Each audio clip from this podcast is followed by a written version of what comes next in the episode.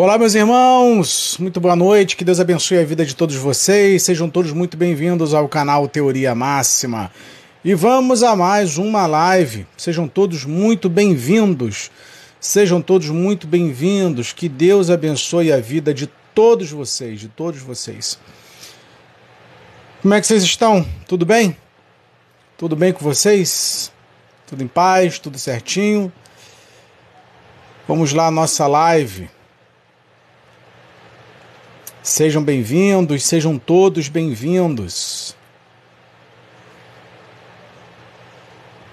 Vamos lá, peço, não costumo pedir, né, mas peço que você compartilhe a nossa live, live, deixe o seu like aí, comentário. Vamos bater um papo aqui. Quero falar sobre o avivamento lá nos Estados Unidos que está acontecendo, né? Ganhou as manchetes, os jornais, Ana Cristina, minha irmã, tudo bem? Como é que você está, querida? Que Deus te abençoe, viu? Que Deus te abençoe muito, muito, muito, muito. Nós vamos falar sobre não avivamento. Nós vamos falar sobre e depois do avivamento. tá todo mundo falando do avivamento lá em Esbor, nos Estados Unidos.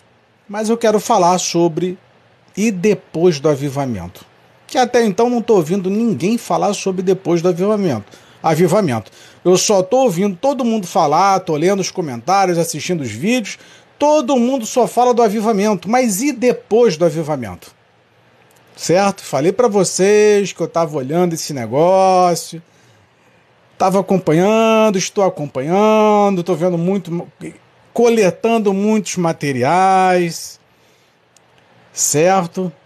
É, eu havia comentado com vocês pela manhã que eu faria uma live, a live né, de hoje. Gente, o dia foi tão corrido, tão corrido. Aliás, aliás, já são 9 horas. É, a live que eu fiz de manhã, ela já está lá no meu canal, na plataforma vizinha, tá bom? Passei o dia todo editando a live, precisei fazer alguns recortes ali. A live já está disponível para vocês, tá bom? Já está lá é, para vocês acessarem a aula 4 que é a parte 1 do templo. A, a aula 5 vai ser a parte 2 sobre o templo. Quem viu hoje viu que a live pegou fogo. Né? Quando fala em templo, o povo fica agoniado. Mas vamos lá, meus irmãos. Vamos lá. Então, eu comentei que eu faria a live hoje sobre fé e carnaval. Eu vou deixar para amanhã de manhã, uma próxima oportunidade, tá bom? Porque eu passei o dia todo hoje, dia todo hoje, pensando sobre avivamento.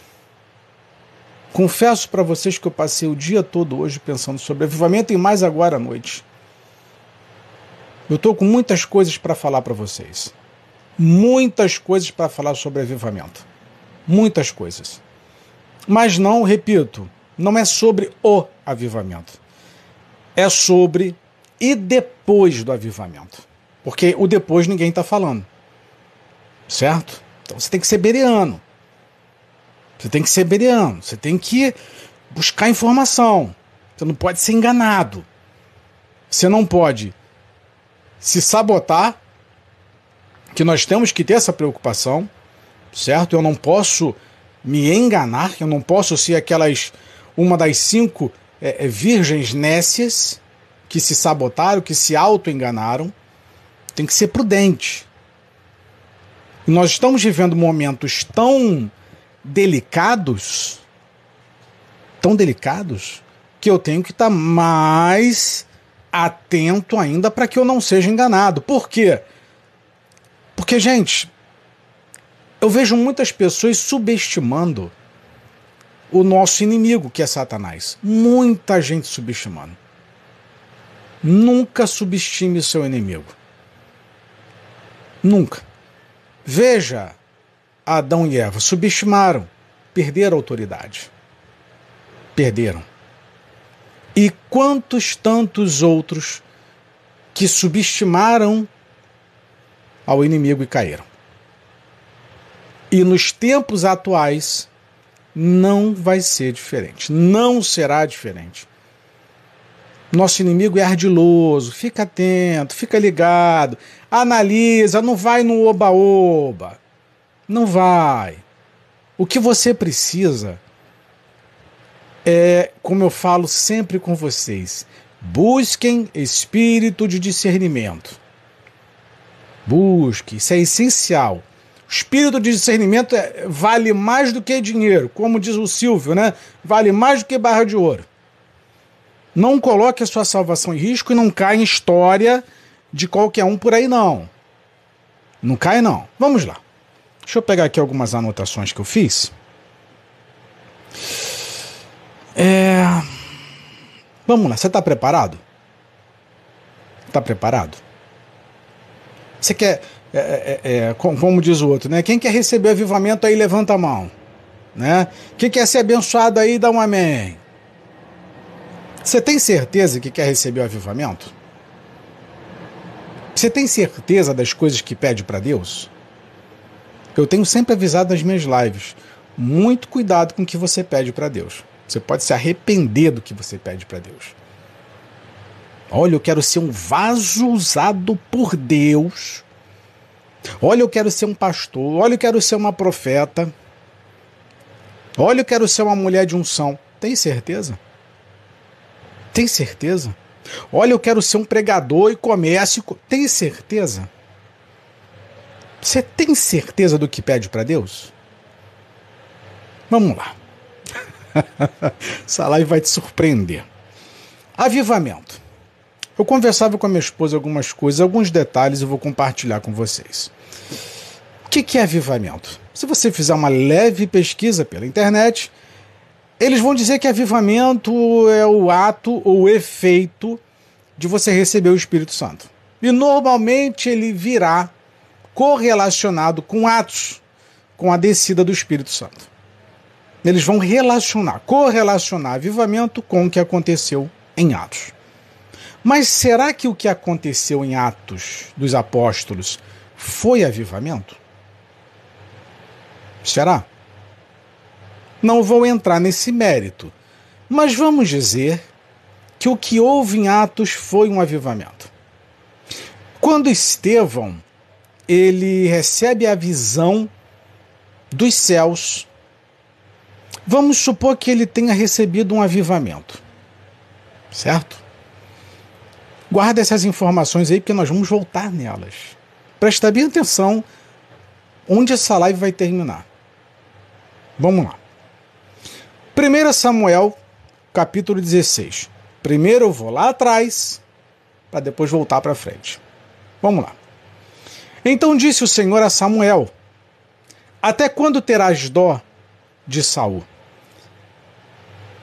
Até quando terás dó de Saul, havendo eu rejeitado? Para que não reine sobre Israel. Enche um chifre de azeite e vem. Enviar-te-ei a Gesel, belemita, porque dentre os seus filhos me tenho provido de um rei.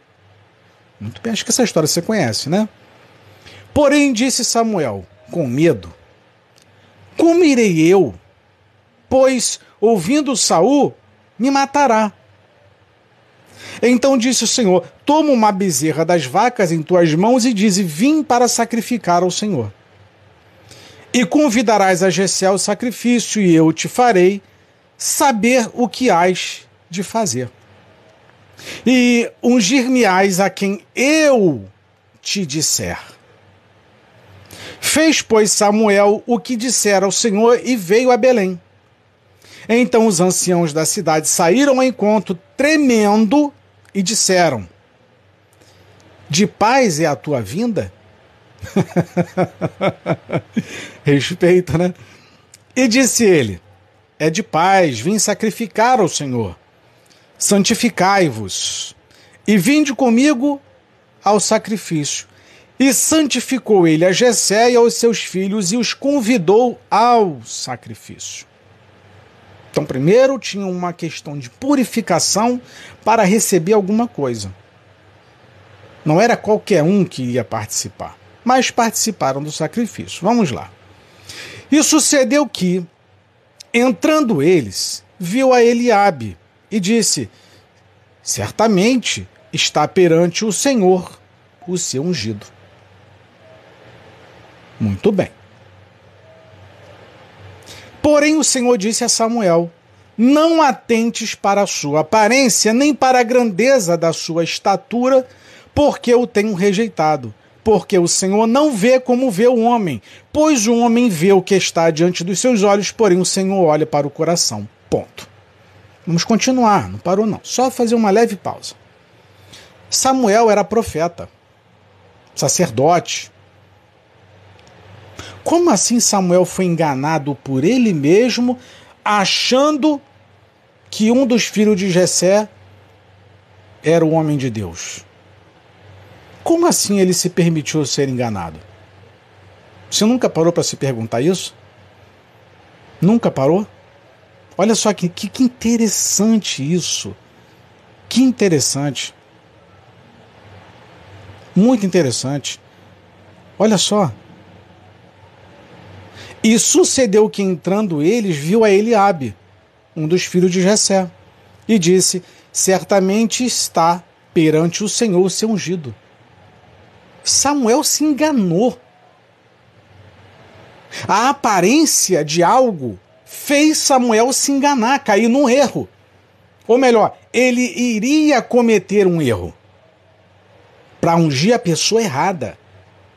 Ele estava tentando identificar algo. Ele andava com Deus, ouvia Deus, Deus falava com ele, ele falava com Deus, mas caiu num erro. Ou estava prestes a cometer um erro porque ele achava que era aquilo. Aí Deus conversa com Samuel. É, e disse, perdão, versículo 7: Porém o Senhor disse a Samuel: Não atentes para a aparência. Quando você olha lá para os Estados Unidos no avivamento, o que, que você vê? Sem julgamentos. Você vê o avivamento. Está todo mundo falando. Todo mundo falando de avivamento. O que, que você vai dizer que é? Que é avivamento. Milhares, centenas de pastores estão indo para os Estados Unidos fazer selfie. Milhares de pessoas estão indo para, é, é, para aquela universidade. Mas a pergunta é: como é que Deus vê? Você já parou para se perguntar isso? Muito bem. Não estou julgando. Só para você analisar. Então chamou Jessé a Abinadab. Então Deus falou que olhava para o coração, olhou para ele, Ab, não é esse. Aí chamou Abinadab e o fez passar diante de Samuel, o qual, uh, o qual disse: Nem a este tem escolhido o Senhor. Parece que ele aprendeu com a primeira. ele se enganou com o primeiro filho, mas o segundo já não. Opa, não é esse não. Talvez ele não tivesse uma aparência para rei. Quem sabe? Mas não se enganou. Vamos lá. Então Jessé fez passar Samá, terceiro filho. Porém disse: Tampouco a este tem escolhido o Senhor. Então Samuel ele parou de interpretar de acordo com o que ele enxergava e começou a olhar, muito provavelmente depois da chamada de Deus, o coração. Eu olho o coração, Samuel. Não, não olha para a aparência, não. Não olha para a quantidade de pessoas, não. Olha para a intenção. Nem estatura, nem beleza, nem força, nada disso. Você olha para a aparência porque você é carnal. Você é um homem, é natural. Mas olha para o coração. Olha para a intenção. Muito bem. Mas vocês vão ver que não é sobre isso que eu quero falar. É só para que você entenda.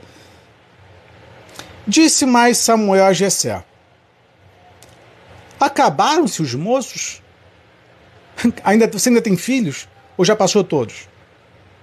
Porque não é nenhum desses. E disse: Ainda falta o menor, que está apacentando as ovelhas. Disse, pois, Samuel a Jessé: Manda chamá-lo, porquanto não nos assentaremos até que ele venha aqui. Então mandou chamá-lo e fê-lo entrar. E era ruivo. Era ruivo e formoso, de semblante e de boa aparência. E disse o Senhor: Levanta-te e unge-o, porque é este mesmo. Mas não termina aqui. Então Samuel tomou o chifre do azeite e ungiu no meio de seus irmãos. Ponto e vírgula. Presta bem atenção nesse detalhe, porque aqui começa a live. Presta bem atenção. Não foi só ungir. Deus rejeitou os outros. Samuel ungiu a Davi. Ponto e vírgula. Atentem para o que aconteceu com Davi. Guardem isso. Ponto e vírgula. E desde aquele dia em diante, o Espírito do Senhor se apoderou de Davi. Então Samuel se levantou e voltou para Ramá, e o Espírito do Senhor se retirou de Saul. E aqui já é uma outra história. Então vamos repetir o ponto e vírgula. E desde aquele dia em diante o Espírito do Senhor se apoderou de Davi. Nossa, que maravilha! Uau, o Espírito Santo desceu sobre a igreja no dia de Pentecostes, é isso é avivamento. Ah, o Espírito Santo desceu em Esbo, nos Estados Unidos. Uau, isso é bom. Ok. Estou no versículo 16, né? Eu só vou pular um capítulo. Vamos lá? Eu vou para o capítulo 17 de 1 Samuel. Eu só vou pular um capítulo. Eu não vou pular um livro, nem dois livros. Eu vou pular um capítulo. Para você entender. Vamos lá. E os filisteus ajuntaram as suas forças para a guerra e congregaram-se em Socó, que está em Judá, e acamparam-se entre Socó e Azeca, no termo de Damim. Porém, Saul e os homens de Israel se ajuntaram e acamparam no Vale do Carvalho e ordenaram a batalha contra os filisteus. Presta bem atenção. E os filisteus estavam num monte de um lado e os israelitas estavam no monte do outro lado, e o vale estava entre eles. Então sa é, saiu do arraial dos filisteus um homem guerreiro, cujo nome era Golias de Gate, que tinha de altura seis côvados e um palmo, que dá 2 metros e 97 centímetros Trazia na cabeça um capacete de bronze, vestia uma couraça de escamas e era o peso da couraça de 5 mil quilos de ciclos de bronze e trazia grevas de bronze por cima de seus pés, um escudo de bronze entre os seus ombros e a haste da sua lança era como este de um tecelão. E a ponta de sua lança de 600 ciclos de ferro e diante dele um escudeiro. E parou e clamou às companhias de Israel e disse: para que saireis e a ordenar a batalha? Não sou eu, filisteu, e vós servos de Saul? Escolhei dentre vós um homem que desça a mim. Se ele puder pelejar comigo e me ferir, e vós seremos por servos. Então, a nós é, sereis por servos e nos servireis. Disse mais o filisteus hoje, desafia as companhias de Israel, dizendo: Dai-me um homem para que ambos pelejemos. Ouvindo então Saul e todo Israel estas palavras do filisteu, espantaram-se e temeram muito. Ponto. E Davi era filho de um homem efrateu de Belém de Judá, cujo nome era Jessé, que tinha oito filhos, e nos dias de Saul era este homem já velho e adiantado em idade entre os homens. Foram-se os três filhos mais velhos de Jessé e seguiram a à guerra. E eram os nomes de seus três filhos que se foram à guerra: Eliabe, primogênito, segundo Abinadab terceiro Samar, que foram os que passaram diante dele. E Davi era o menor. Os três maiores seguiram a Saul. Davi, porém, ia e voltava de Saul para apacentar as ovelhas de seu pai em Belém. Chegava-se, pois, o filisteu pela manhã e à tarde apresentou-se por 40 dias. Ficou aquela loucura, 40 dias. Muito bem. Então disse Jessé a Davi, é, Davi seu filho, toma, peço-te é, para teus irmãos um efa, e começa a falar um monte de coisa e tal, tal, e tal, e vai embora, e vem. Davi então se levantou de madrugada pela manhã e deixou as ovelhas com guarda. E carregou-se e partiu como Jessé lhe ordenara, e chegou ao lugar dos carros, quando já o exército saía em ordem de batalha e a gritos clama, chamavam a peleja. E os israelitas e filisteus se puseram em ordem, fileira contra fileira, e Davi deixou a carga que trouxera na mão da guarda da bagagem, correu à batalha e, chegando, perguntou a seus irmãos se estavam bem. E estando ele ainda falando com eles, eis que vinha subindo o exército dos filisteus, o homem guerreiro, cujo nome era Golias, o filho o filisteu de Gate, e falou conforme aquelas palavras, e Davi os ouviu.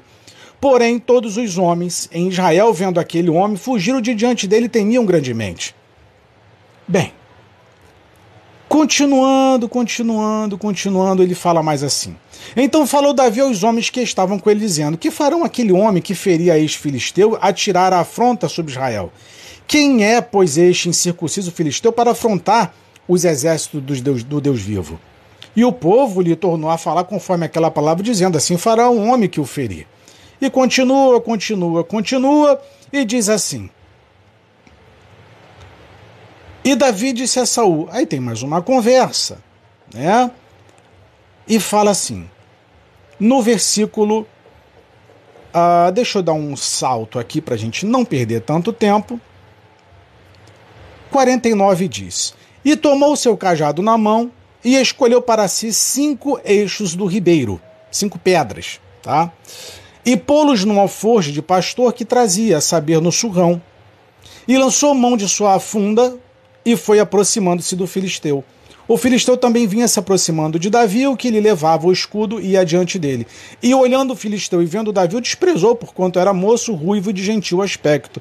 Disse, pois, o filisteu a Davi: Sou algum cão para tu vires, comi, é, vires a mim com paus? E o filisteu, é, pelos seus deuses, amaldiçoou Davi. Disse mais, e vem a conversa toda, o final da história você já sabe.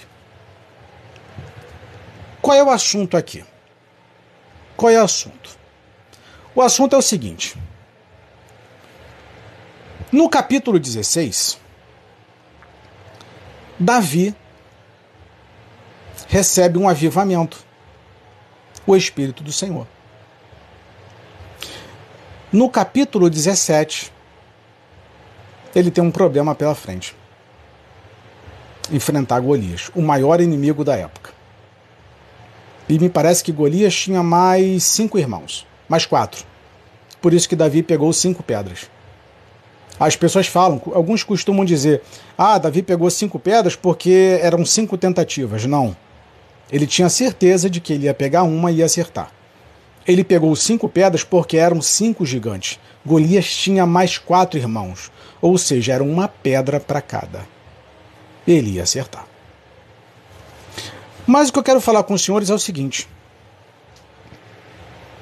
Davi recebe o espírito e tem que enfrentar Golias. Muito bem, aí você entendeu. O povo de Israel, os hebreus, eles estão amordaçados, 430 anos escravos no Egito. Eles começam a orar, a clamar ao Senhor, e Deus envia Moisés para libertar o povo dele. E Deus fala: Ouvi o clamor do meu povo e seu sofrimento e atentei. Então envia Moisés para livrar o povo. Certo. Toda aquela jornada, expectativa tal, e Deus fala: Olha, quando vocês chegarem próximo do mar, o Moisés levanta a mão, levanta, estende a tua mão, porque eu vou abrir o mar. Eu depois que o povo passar pés enxutos, eu vou ferir a Faraó. Certo. Então, ele passa, o Espírito de Deus abre o mar, o povo passa. Do outro lado, Moisés entoa um cântico que é chamado Cântico da Vitória, de agradecimento. O que, que acontece depois? Eu vou chamar isso de avivamento. Vou chamar esse ato de avivamento. O povo passa. Eles chegam do outro lado. Alguns falam, alguns teólogos falam que inclusive isso seria uma representatividade de, do batismo. Mas eu vou colocar como avivamento para que você compreenda. O que, que aconteceu depois de atravessar o Mar Vermelho? Que, que aconteceu? Vieram quatro desertos. Quatro desertos vieram. Ou seja, 40 anos de deserto. Ponto. Tem uma outra situação bastante interessante, que é de Sansão. O espírito do Senhor estava sobre Sansão enquanto ele obedecesse. Então, enquanto ele obedecesse, o segredo da força estava no cabelo, ou seja, não passasse nenhuma navalha, certo? Ele tinha força. Se ele desobedecesse, o Espírito de Deus saía dele. Muito bem. Então ele foi sendo tentado por Dalila, pago e amando dos seus inimigos, certo? Até a hora que Sansão entregou o ouro. O Espírito de Deus saiu e ele se tornou um homem normal, fraco. Então ele é levado como escravo, torturado, é cego, é, e começa a trabalhar junto com os bois lá no arado. Mas no momento, no último momento de sanção, ele faz uma oração a Deus, e sincera, por sinal. Deus, só me dá o teu espírito, a tua força uma única vez, para fazer justiça e vingar a esses inimigos. Esse é o pedido. Esse é o pedido. E Deus, seu ato de misericórdia, concede o espírito dele a Sansão. Então vamos dizer que Sansão teve um avivamento. Certo? O que, que aconteceu com Sansão depois? O prédio, o império ruiu e ele veio a ser esmagado junto com os seus inimigos. Então teve um problema depois do avivamento. Muito bem. Então nós temos um avivamento com Davi, que teve que enfrentar Golias. Temos um avivamento dos hebreus, que tiveram que passar pelo deserto. E temos um avivamento onde todos eles receberam o Espírito de Deus, Sansão passa pelo avivamento e tem um problema como consequência daquilo. Mas não para por aí. Vamos lá. Atos. Muito se fala que o que aconteceu em Atos foi um avivamento. E foi uma promessa de Jesus que eles recebessem o Espírito Santo, que seria poder sobre eles. A igreja recebeu o Espírito de Deus, o Espírito Santo, o avivamento. O que, que veio logo em seguida? Perseguição. Saulo se converte. Deus muda o nome dele para Paulo. Ficou cego por três dias. Ele recebe o Espírito de Deus, tem experiências com Deus, recebe o Espírito Santo. O que, que acontece com Paulo depois que ele recebe o Espírito Santo, que ele começa a enxergar, porque ficou três dias cego? Só problema na vida de Paulo, só sofrimento. Perseguição, calúnia, injúria, açoite, apedrejamento, naufrágio. Problema. Problema, problema, problema. Estevão, cheio do Espírito Santo, tem uma visão maravilhosa. É apedrejado.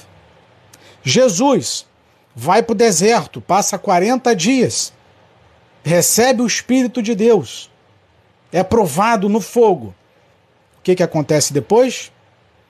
Calvário.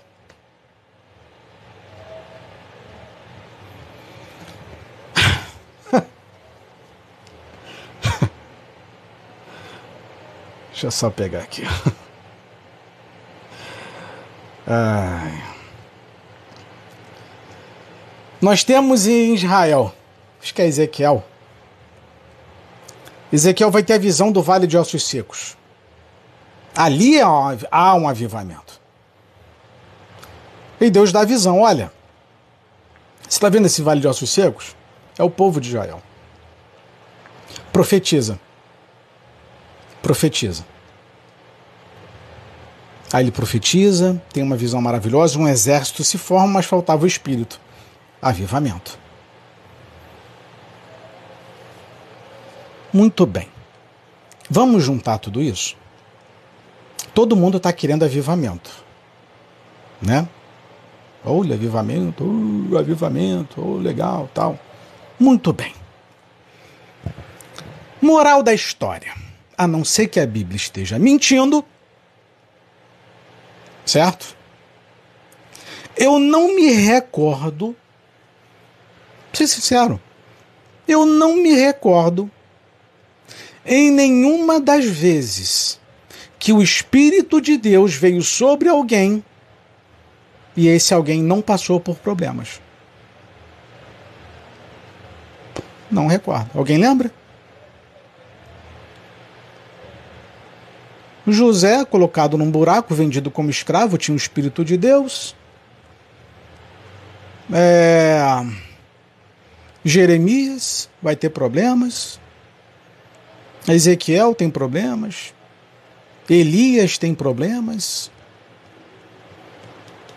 Os profetas tiveram problemas. Jesus teve problema. João Batista tinha o Espírito de Deus. Olha o que aconteceu com ele. Teve problemas. Das duas, uma.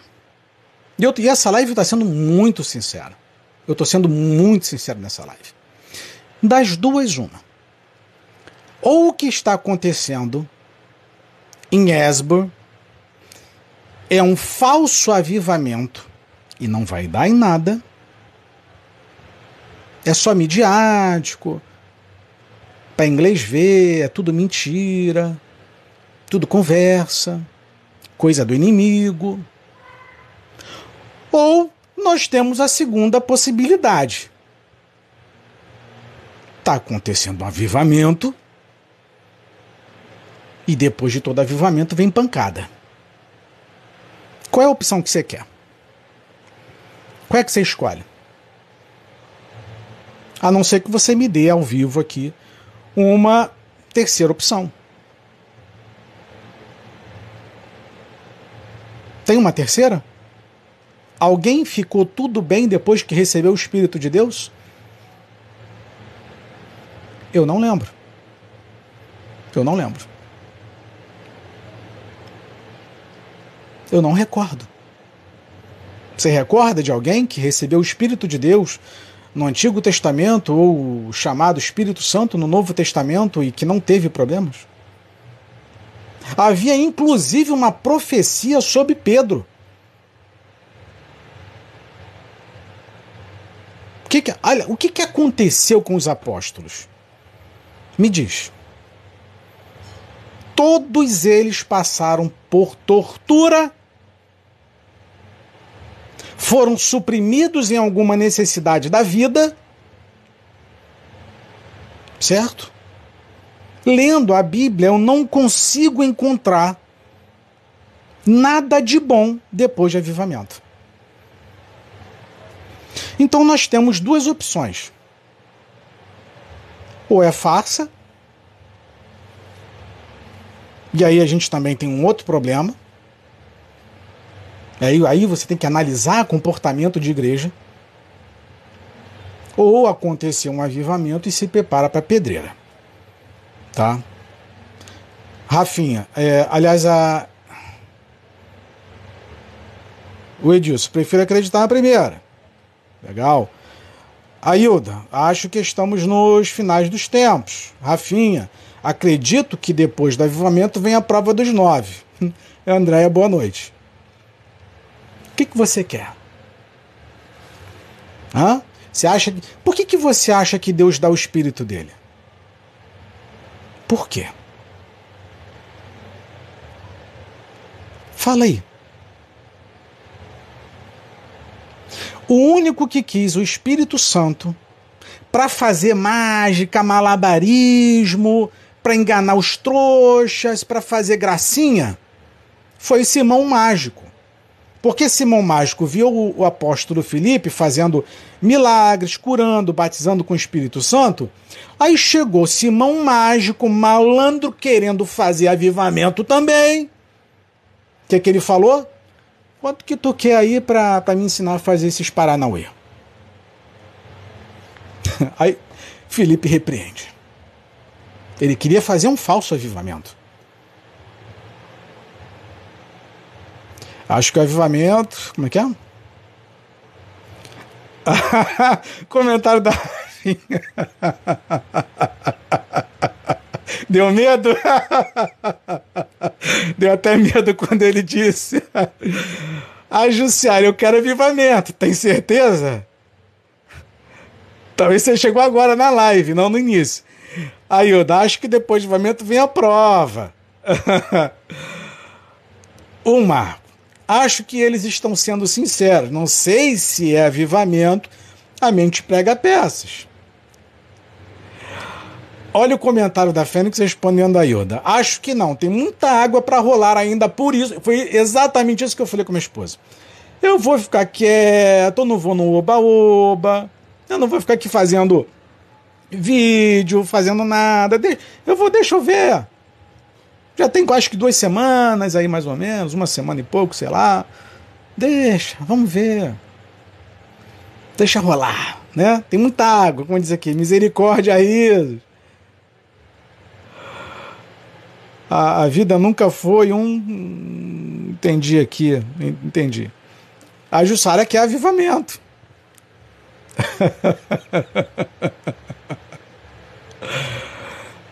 Hã? Vocês pararam para analisar isso? Lembra que eu falo com vocês toda live. Eu vou falar aqui coisas, coisas que os pastores não pregam por aí. É isso que eu vou fazer aqui. E é isso que eu tenho feito. Ember, sobe ali um pouquinho, por favor. Certo? Só que. Obrigado, valeu. Só que você quer um avivamento, mas para que que você quer o um avivamento? Para vaidade, para ego, para dizer que está cheio do Espírito Santo. Para que que você quer? Me diz. Para que que você quer? Para que que você quer o Espírito Santo? Davi ele foi ungido para enfrentar problema. Certo? Se Samuel tivesse falado: Olha, tu vai receber aqui o Espírito de Deus, mas tu vai ter, que, vai ter problema. Será que ele ia querer? Moisés recebeu um chamado. Moisés, você vai me servir. Você vai libertar meu povo. Oh, claro, vamos lá. Olha quanto problema que Moisés teve. Olha quanto problema. Olha quantos problemas Jonas teve. Tinha que encarar Nínive. Aí depois ele foi avivado, né? Depois de três dias na, na, na, na barriga da baleia, do grande peixe, ele recebeu um avivamento. Só problema. Eu não me recordo na Bíblia de ninguém que tenha recebido o Espírito de Deus e que tenha ficado tudo bem. Não me recordo. Todo, todos eles que receberam o Espírito de Deus tiveram consequências graves depois. Porque quando você é chamado por Deus e ungido por Deus, recebe o avivamento de Deus, recebe o Espírito Santo de Deus, é para te capacitar para um problemaço que tu vai passar.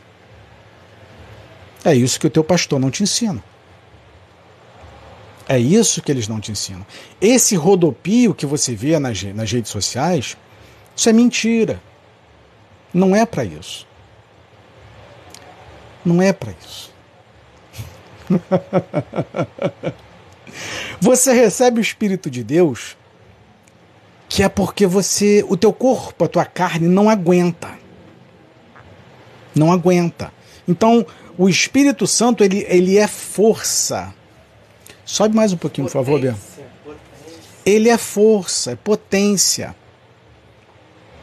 É porque vem problema. É, é como disse a amiga aqui, é para ficar mais forte. Não, diminui. Tá bom. É para ficar mais forte. É força. Por isso que ele fala força e poder.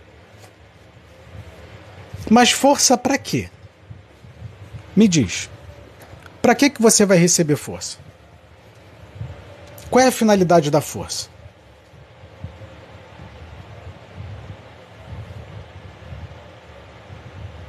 Aí comentou aqui André, o Espírito Santo nos capacita. Para quê? A, a Jussiara, só que ficamos mais forte. Mais forte para quê? Para quê?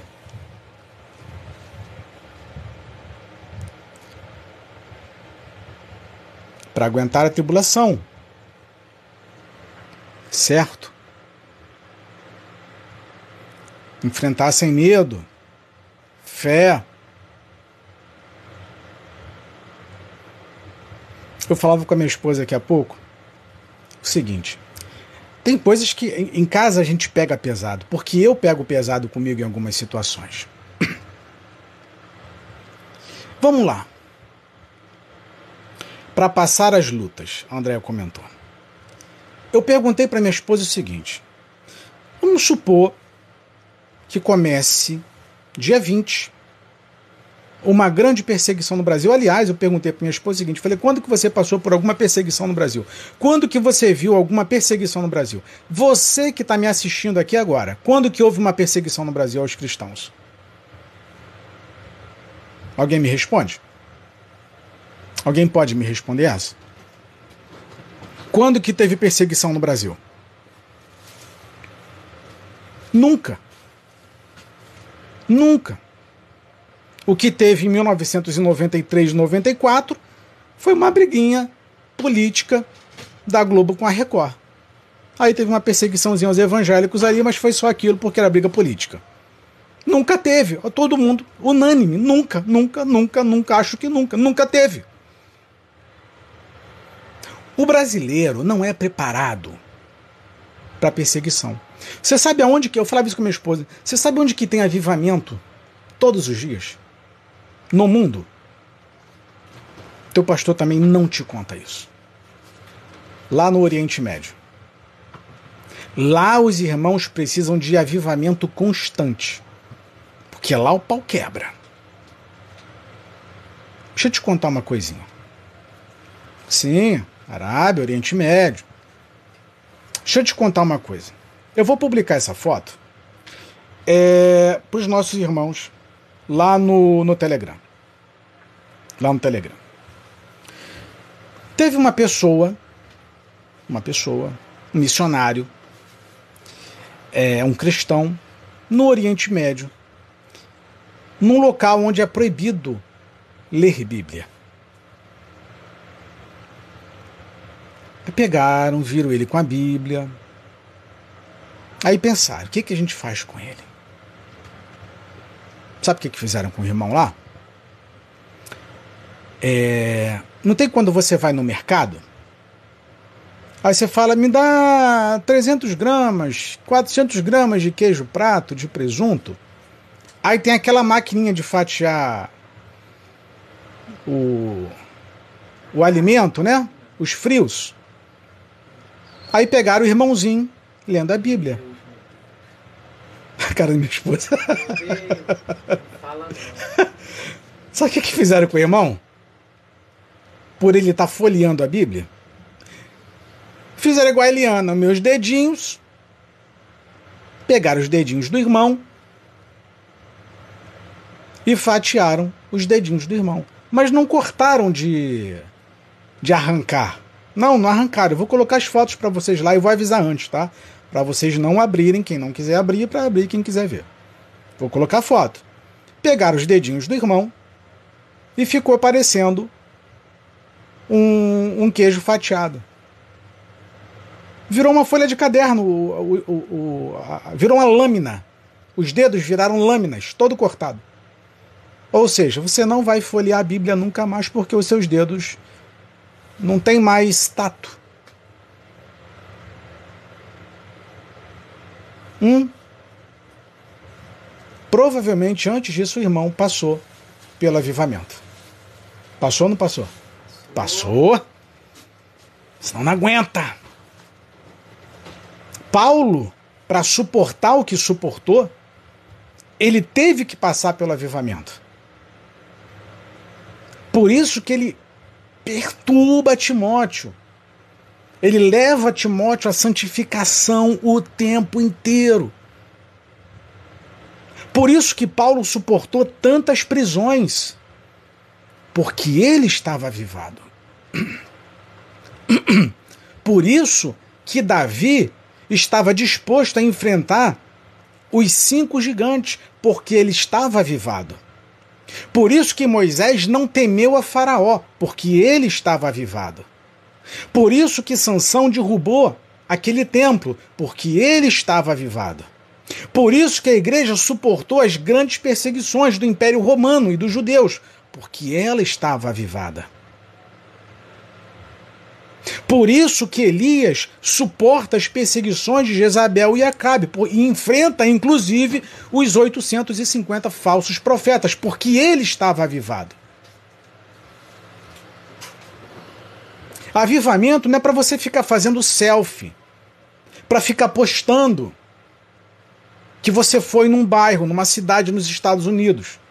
Avivamento é transformação e mudança de comportamento. É isso que eu quero falar agora para vocês. Pô, não. Já, já vi um testemunho que estupraram ah. sua esposa na frente dele mandando renunciar a Jesus. O Daniel comentou. Uhum. Fala aí. Lê aqui para mim.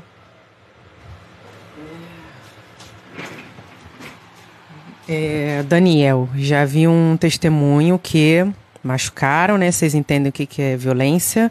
Machucaram a esposa na frente dele e mandaram ele renunciar a Jesus. Olha aqui, o colega comentou aqui. MC. Nelson Mandela, que ficou mais de 30 anos preso, estava avivado? Nelson Mandela é uma história bastante interessante que eu não vou entrar aqui, que é assunto de sociedade secreta certo? Ele teve que passar por aquilo ali. É uma outra história. História política, é um outro problema. Uma outra situação. Não, foi o caso, não. Não é o caso, tá? Não é o caso. Tem muita gente. Aqui, Cícero. Tem muita gente há muito tempo dentro das igrejas ainda não receberam o Espírito Santo. Certo? Não, o, o MC, eu vou te. É, você não está entendendo. Você não está entendendo.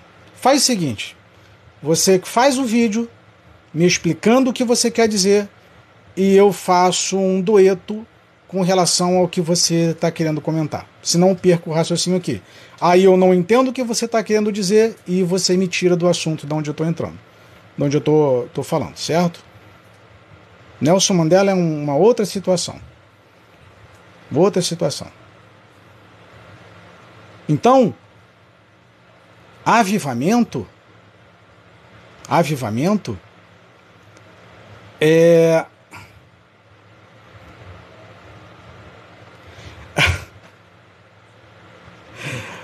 Cara, as pessoas, sério, as pessoas precisam estudar um pouco mais de história para não falar tanta bobagem. Ai, Senhor, Deus tem. É, não, só tô vendo aqui, mas. Concentra no Vamos lá. Deixa o Mandela, deixa o Mandela em paz. Eu vou fazer uma live sobre o Mandela para vocês verem quem é Nelson Mandela. então a igreja ela recebe o avivamento é, para enfrentar os problemas. João em Pátimos. João em Pátimos. Já velho, vai ter uma grande visão do Apocalipse. Mas também já tinha sido avivado. Então, repito, o que aconteceu e que está acontecendo, esse movimento nos Estados Unidos, ou ele é falso, ou vem problema? Você decide. Então, como eu sempre é, falo aqui e vou repetir, tome muito cuidado com o que você pede para Deus. Você pode se arrepender amargamente. Você pode se arrepender. Lembra de Pedro? Quando Jesus ia ser. É, comentou sobre os problemas que ele ia passar, Pedro, não, senhor, você não vai passar por isso, não, eu vou no teu lugar. Pedro mal sabia o que, qual era o propósito. Mal sabia. Mal sabia. Você queria estar no lugar de Davi?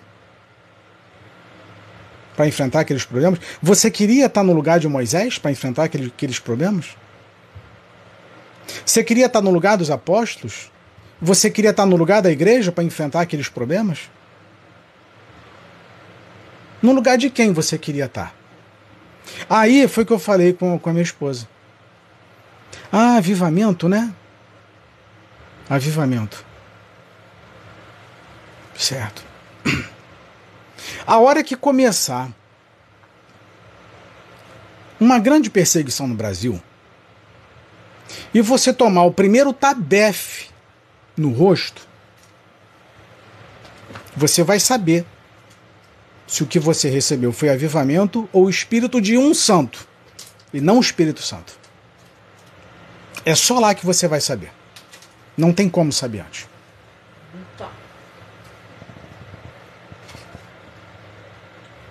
É na hora. Moisés só descobriu o que era lá no mar, mano. Lá no mar.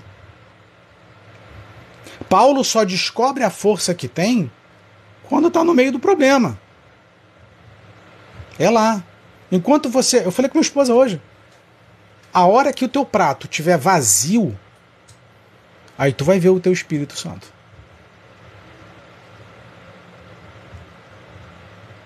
Fora isso, aqui no Brasil, é oba-oba.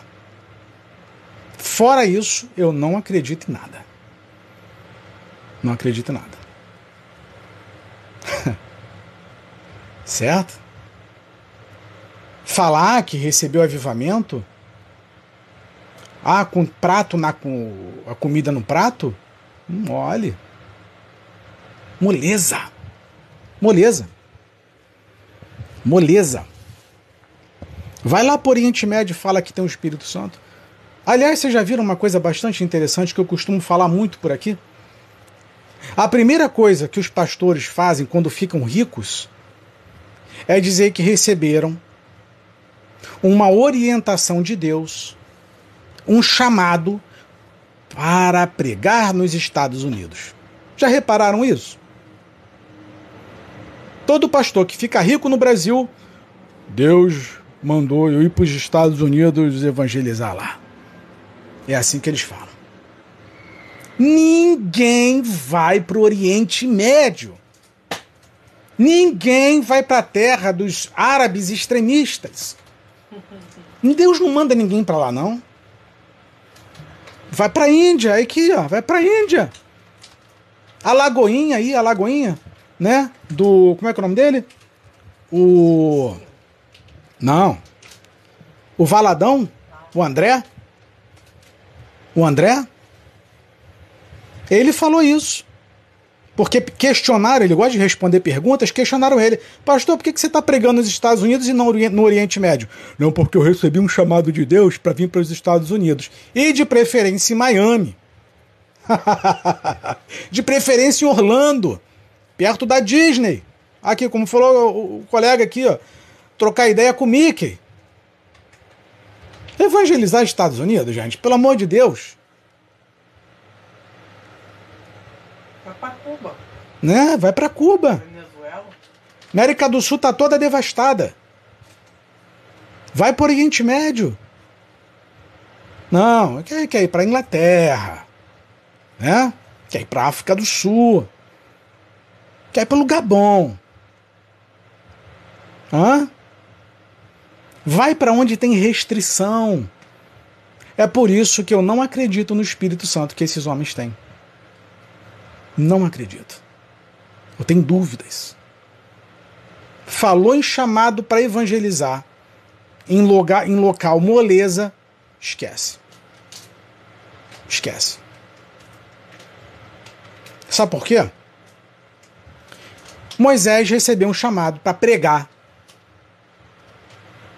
Você vai pregar para Faraó. Não, mas ele vai me matar. Não, você vai pregar para Faraó. Você vai evangelizar Faraó. Você vai falar desmilinguido para Faraó. Hã? Jonas, você vai levar o gospel, o movimento gospel, a marcha para Jesus, lá para Nínive. Você vai para Nínive. Hum? Elias, você vai fazer o movimento gospel lá na casa de Jezabel e Acabe. Tá bom? E depois você vai juntar os 850 profetas de Baal e vai fazer um movimento de reteté lá. Tá bom?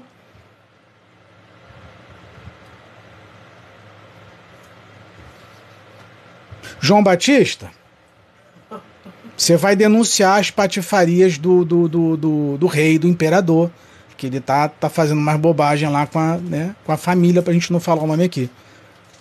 Vai lá.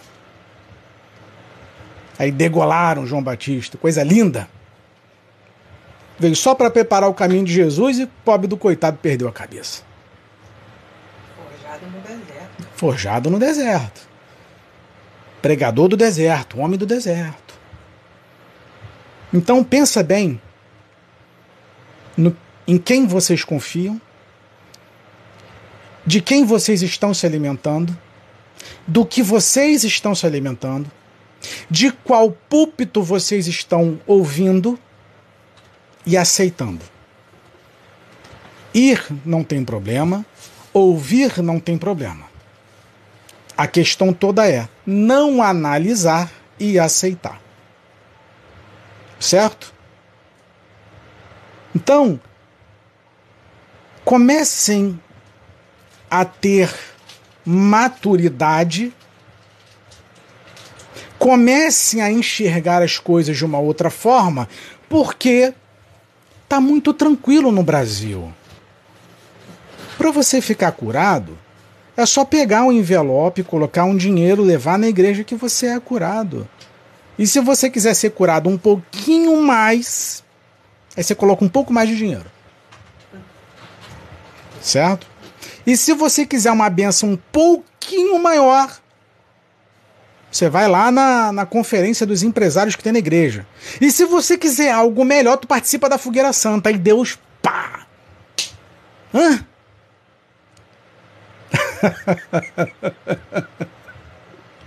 Vocês acham que vai ter avivamento no Brasil com essa barganha? Gente, deixa eu te falar uma coisa. Avivamento não é para qualquer um, não. Avivamento não é para todo mundo, não. Avivamento é para escolhido. Me falaram alguma coisa hoje, talvez a minha esposa comentou, ou ela me passou alguma coisa, que é tanta informação, eu acredito que tenha havido algum avivamento lá nos Estados Unidos, mas nos primeiros irmãos que chegaram lá. Eu acho que tinha uns quatro, cinco, no máximo dez. No início eu acredito na sinceridade, depois disso é oba-oba. Virou Feira de Santana. Virou procissão agora lá. Lá virou local de procissão. Vai por mim. Vai por mim. ah, vamos ver aqui. Eu e minha mãe queremos cada dia mais desse tipo de avivamento. o Deus deles não é para os pobres. As pessoas querem o Espírito Santo. Varão, será que é para fazer como Saul, viver na, na desobediência? Até para fazer estudo bíblico a minha igreja cobrava, exatamente. O Daniel, um relacionamento profundo com Deus. Gente, é quando você está avivado, não é que você é super-herói, não, tá? Não estou fazendo discurso de super-herói, não. É que é diferente. Sabe? É. Usar um termo, acho que a coisa rola diferente com Deus, sabe? Eu, eu acho que é, que é especial. Quando a gente é avivado, a primeira coisa que a gente faz é dar a nossa vida pelos outros. Certo? Ou estou errado? Vou recapitular com vocês. Moisés deu a vida pelos hebreus. Sansão deu a vida por uma questão de justiça. Ele se entregou para a própria vida. Davi entregou a vida dele por um reinado contra os inimigos. É, os profetas, todos eles, abdicaram da própria vida para viver em função de Deus. João Batista abandonou a própria vida para viver no deserto. Jesus se entregou por nós e a igreja preparou tudo para que a gente tivesse esse conhecimento hoje. Todos eles se sacrificaram. Todos eles se sacrificaram. Todos. Quando receberam o Espírito de Deus, eles entenderam que a vida, não, a vida deles não pertencia mais a eles. Isso é avivamento. Quando você tem a compreensão de que aquilo que é seu era seu. E de que você passa a viver para os outros, para o próximo. Quando eu vejo um líder rico, eu falo: não, você não tem o Espírito Santo. Impossível você ter o Espírito Santo.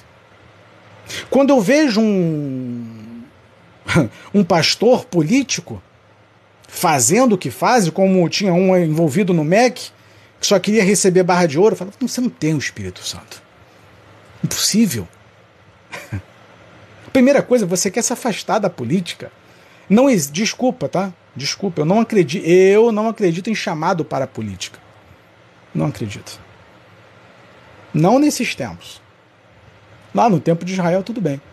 Até porque Paulo poderia ser chamado para a política para defender a igreja de perseguição e ele diz que não preferiu usar da imunidade de judeu, de romano, de hebreu, de qualquer um outro. Preferiu sofrer. Certo? Por quê?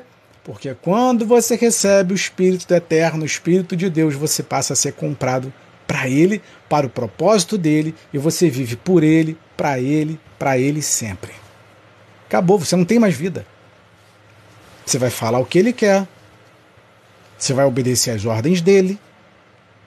Você vai para onde ele quiser, para onde ele te mandar. A tua vida passa a pertencer a ele e não mais a você. E isso compreende as questões carnais da vida. Da vida. Você não tem mais o querer. Acabou. Zerou. Vocês entendem o extremo? Moisés, não tem mais volta. Não tem mais volta. Tá aqui, ó. Qual foi o último governador que Deus usou? Foi Jos é... Josué? Sim, mas você me explica o contexto disso. Onde você quer chegar. Então, as pessoas não entenderam isso. Não entendem. Eu não consigo compreender é, o meu raciocínio não consegue me levar a aceitar um pastor milionário, bilionário, rico, enquanto as suas ovelhas passam fome. E eu me questiono, falo, que Espírito Santo é esse que você tem, que tu não reparte com ninguém, mas só sabe pedir, cara? Que isso? Tem irmãos na tua igreja precisando de uma cirurgia, de um remédio, e tu está acumulando riqueza e diz que tem o Espírito Santo, tem alguma coisa errada. Tem alguma coisa errada. O Espírito Santo ele transforma.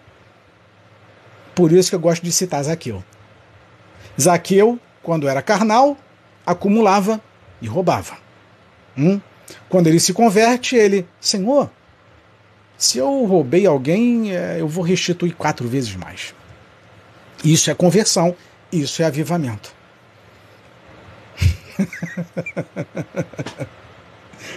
Zaqueu foi avivado. fui avivado. Edilson, sim, tem 10 milhões. 10 milhões. Vocês entenderam a diferença é, do que está acontecendo lá? Entre um mover, um movimento e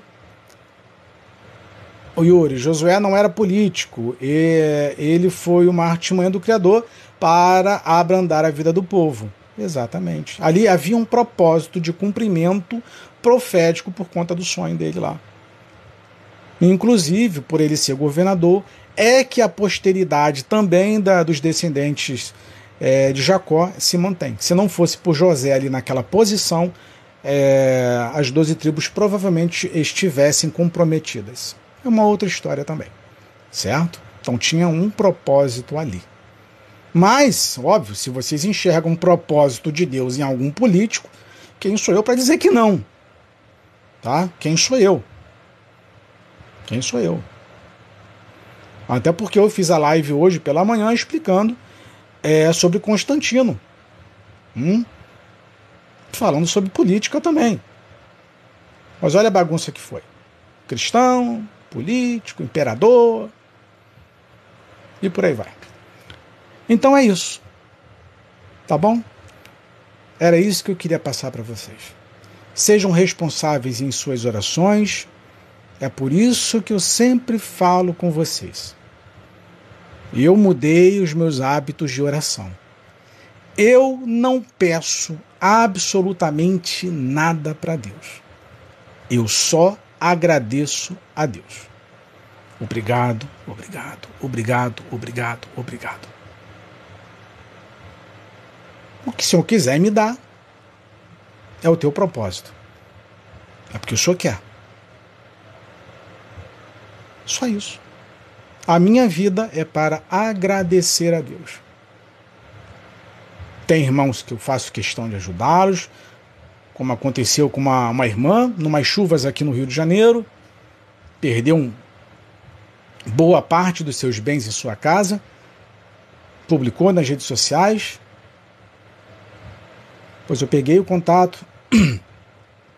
Irmã, você está pensando de quê? Ficou constrangida com a minha pergunta. Você está pensando de quanto? De quê? Ah, poxa. Tá bom, tá aqui. Tem irmãos que nós pagamos contas e não me falta nada. Não tenho muito, só tenho a agradecer a Deus. Não tenho apego nenhum a essa terra. Apego a nada. A absolutamente nada.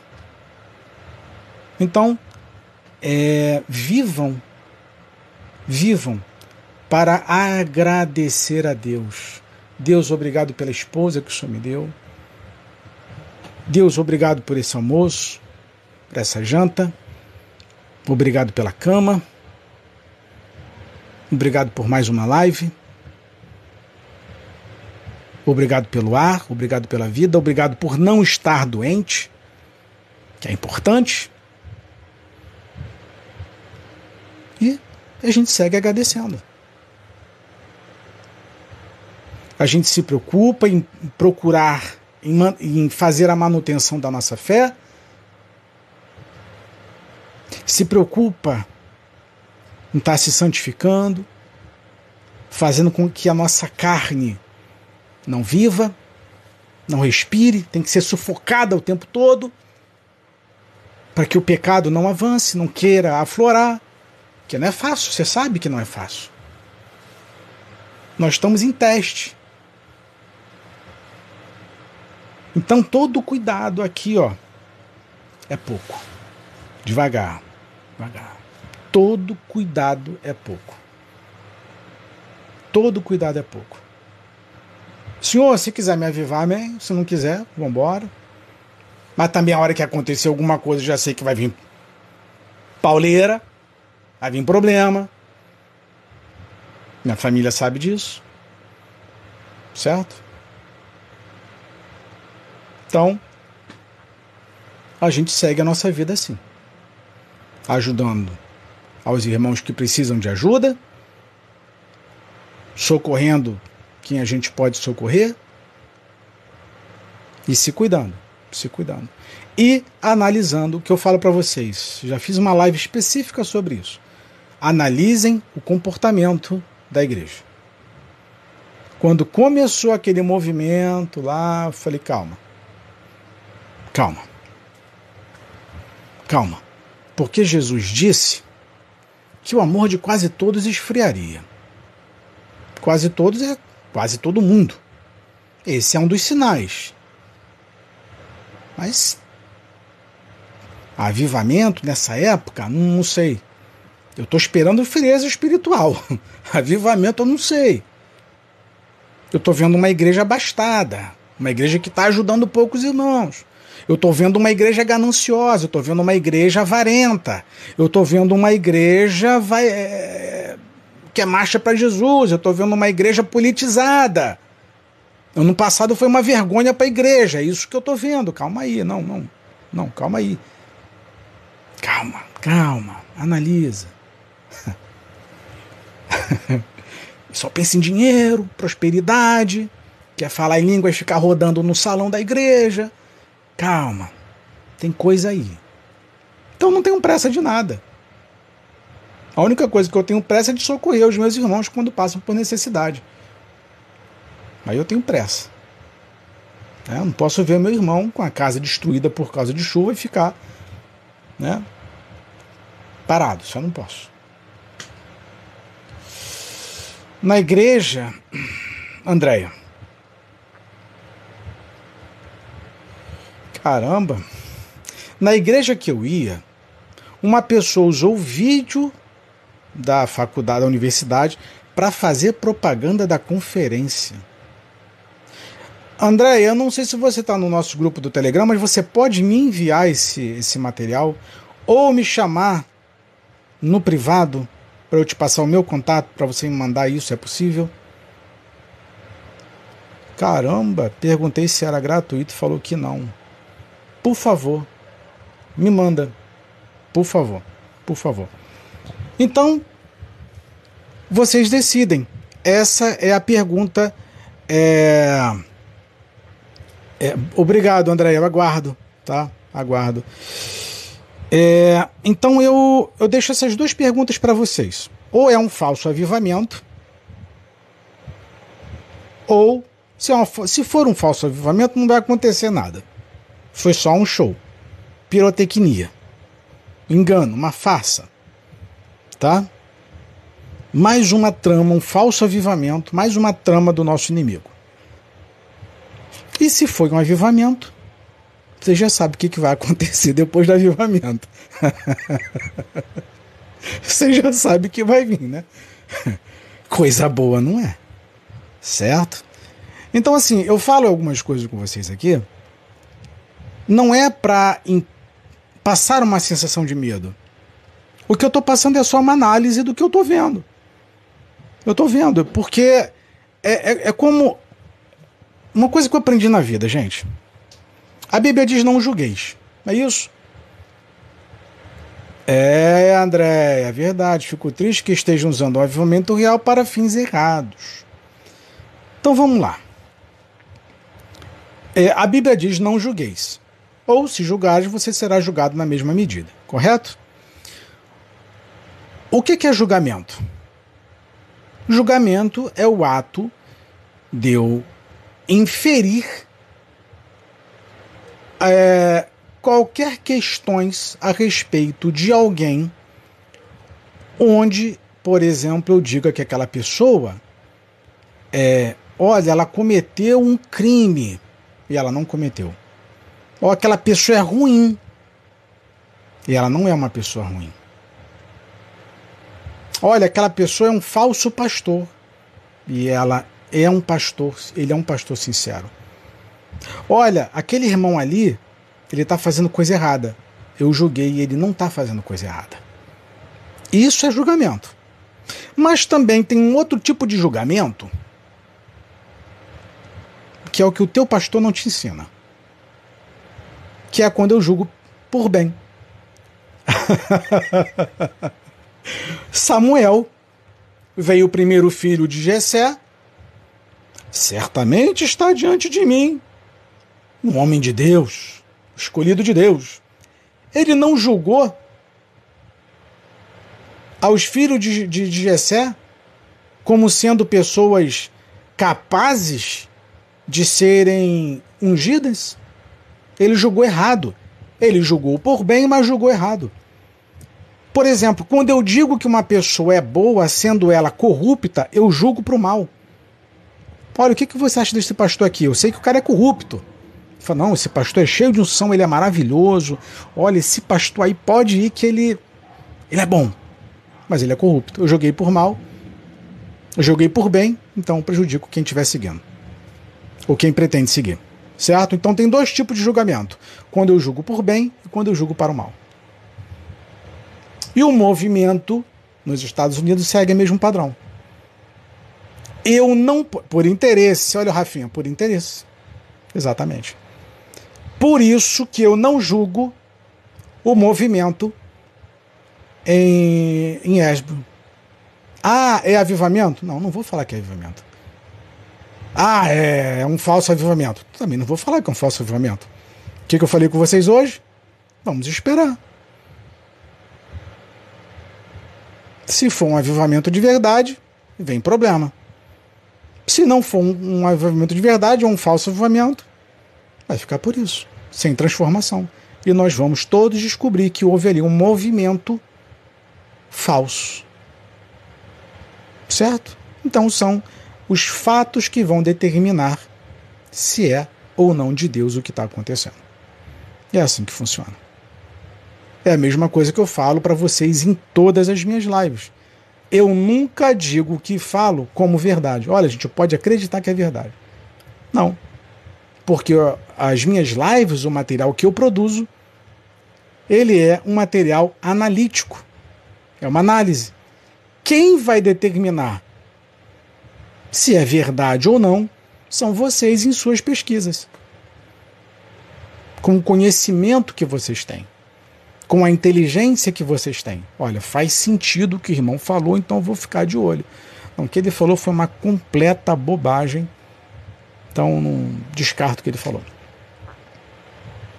Dizem que o que está acontecendo, o Mateus, dizem que o que está acontecendo é, em, outras uni, em outras universidades, não sei se é verdade. O, o, o Mateus, eu também já ouvi falar sobre isso. Eu ouvi isso, essa semana eu ouvi isso, tá? E por isso, nenhuma verdade absoluta e toda verdade é relativa. Porque cada um tem o seu ponto de vista. É complicado, Yuri. Daniel, aqui não tem avivamento, mas adoração, não posso ler a palavra. tá cheio lá. Lá na Sapucaí. Verdade. o Clá, Cláudia, mas te digo, tudo que você tem nos falado é fato. São fatos e fatos são para serem analisados. É isso. Sapucaí tá aí, né? Todo ano tem uma, um problema seríssimo lá. Todo ano Sapucaí tem problema, né? Ai, gente. Bom, é, eu espero que de alguma forma eu tenha conseguido é, esclarecer alguma coisa. A gente fica, eu fico preocupado às vezes com as coisas que falo aqui, porque eu não sei quem está me assistindo, né? Então a gente fica meio que preocupado, fala, será como é que as pessoas vão interpretar, como é que elas vão entender isso, é, como é que elas vão julgar essa questão, eu estou ajudando, não estou ajudando, vou atrapalhar, sabe? Até que ponto isso é analítico, não é? Mas é, eu, essa preocupação é natural minha, é natural, tá? Agora, é, de uma coisa eu tenho certeza.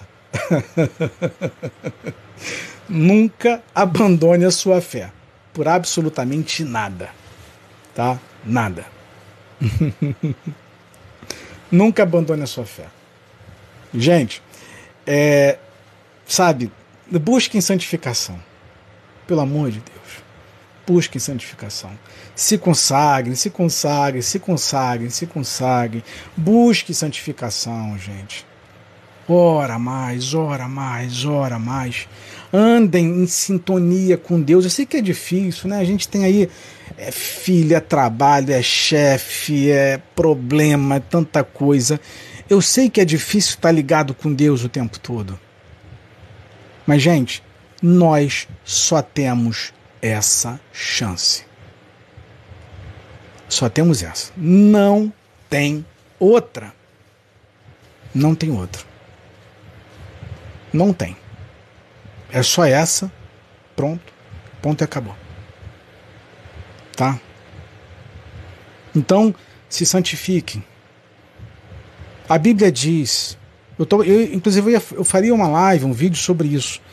Não creais em todo espírito, mas prova para saber se eles são de Deus ou não. Ah, tá falando. Olha, estão dizendo que Jesus está ali. Fica ligado nisso. Ei-lo ali, eis aqui, ele acolá, Deus está aqui, Deus está ali. Isso é sinal. Aprenda a interpretar os sinais. Prova-os. Lembra que eu falei com vocês, uma vez que eu fui num culto, que eu provei o pastor? prova. Eu não falaria isso. Não falaria. Mas eu também preciso compartilhar algumas intimidades minhas com vocês. Eu entrei em propósito de oração com Deus para que, de alguma forma, me mostre o que está acontecendo nos Estados Unidos. É isso. Eu não peço para Deus um bom trabalho, eu não peço para Deus dinheiro. Eu não peço nada. Como eu falo com vocês, a única coisa que eu peço para Deus é espírito de discernimento. Falo, Senhor, eu não quero ser enganado nesse mundo. Não quero. E o espírito de discernimento é promessa. Promessa. E isso eu peço todos os dias. Senhor, não quero ser enganado. tá? Eu não quero ser enganado. Adão e Eva foram enganados, Geazi foi enganado, Ananias e Safira foram enganados. Tem um montão na Bíblia que foi enganado. Eu não aceito perder a minha salvação por causa de engano. E nem por um outro motivo. Mas eu não aceito ser enganado. Ah, vou num culto. Amém, vou num culto. Senhor, me revela o que esse pastor vai falar. Eu não aceito ser enganado. Ah, um irmão falou que disse que comentou. Eu não aceito ser enganado.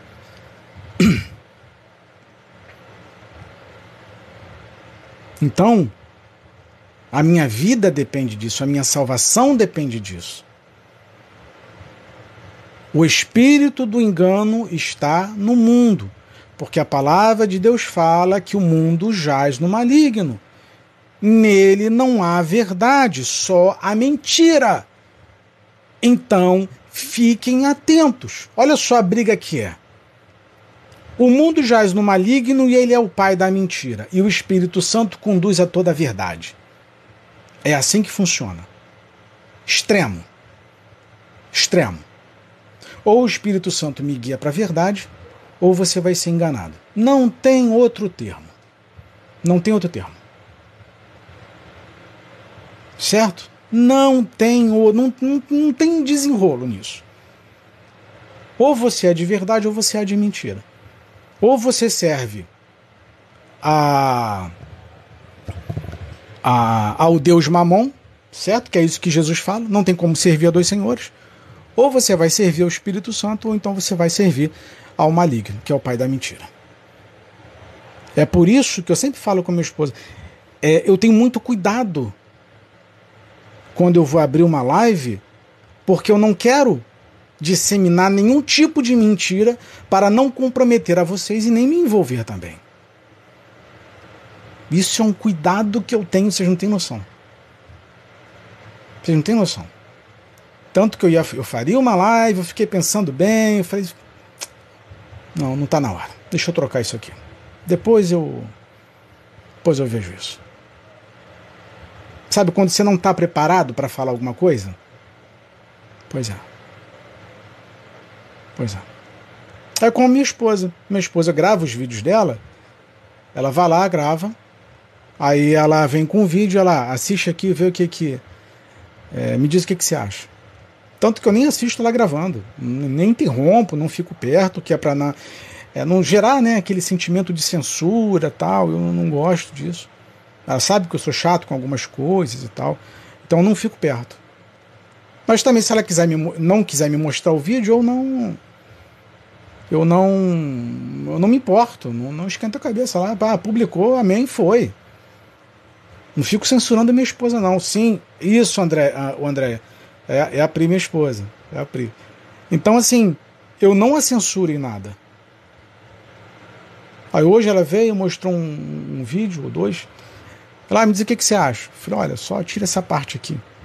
Ah, é por causa disso daqui. Entendeu? Não é que ficou ruim. É que eu penso nas outras pessoas. Certo? Então, é por isso que é, é, eu falo com vocês muito sobre comunicação.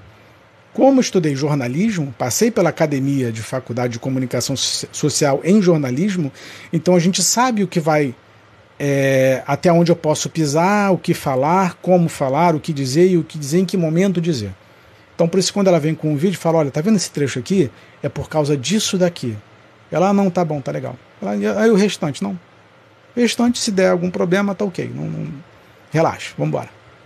E às vezes o problema também é, faz parte. Aí varia muito a interpretação. Então também é só isso. Então eu procuro seguir a minha vida assim. Certo? Minha esposa me dá liberdade de eu falar minhas coisas, e eu dou a liberdade para ela falar as coisas que ela pretende falar, o que ela quer falar, como ela pensa, como ela acha tal. Não, eu acho que então, tudo bem. Por que, que eu dou a liberdade? Por que, que eu faço isso? Porque por mais que eu, eu pense na hora, hum, não concordo muito com isso não. Mas vou deixar. Para não censurar nela para não gerar medo. Para não gerar medo. Então você deixa. Hum. Ah, errou? Ó, tá vendo? Foi por causa disso, disso e disso. Olha, isso aqui aconteceu por causa desse, desse detalhe aqui. E é muito ruim você viver censurado. Né? É muito ruim. Muito ruim. Por exemplo, vocês acham que falando o que eu estou falando aqui, eu teria algum espaço em algum púlpito? Duvido muito. duvido muito. Falando o que eu falo, duvido muito. Seria censurado. Seria censurado. Certo? Então, é, para eu ter um casamento tranquilo, respeitoso, sem problemas ali e tal, porque briga de relacionamento, casamento também compreende tua salvação. Te entristece, fica ali chateado e tal aborrecida, já não ora direito, né? Você já não se concentra mais, aí não vou fazer live, não vou ler a Bíblia, aí dá problema. Dá problema. Então, respeito minha esposa e tal, faz o trabalhinho dela, faço o meu, e a gente vai seguindo assim. Vai seguindo assim. Então ela vem, pega ali, olha, tô, achei esse material aqui lá da, da, da, da universidade, o que, que tu acha? Isso é bacana, hein? Gostei disso.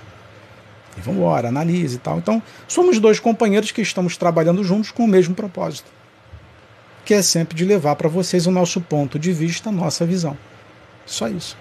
Mais nada. E julguem os senhores. Bom. É... Eu entendi aqui o comentário do Yuri. É, nunca os legalistas diriam que. Ah, tá. Eu falei isso de manhã, Yuri. Eu falei, é, Mateus. Ah, falaram que Jesus tinha demônio. Né? Falaram que estava endemoniado. Se fala num púlpito, eles cancelam sua carteira de membro. Vocês são as figuras também. Ah, eu fico, Souza Marcinha, fico feliz, fico feliz pelos comentários de vocês. É muito bacana. Gente, é, eu já falei que tinha que falar, acho que vocês entenderam. Tá bom? Obrigado pela companhia de vocês, obrigado por permanecerem comigo aqui esse tempinho.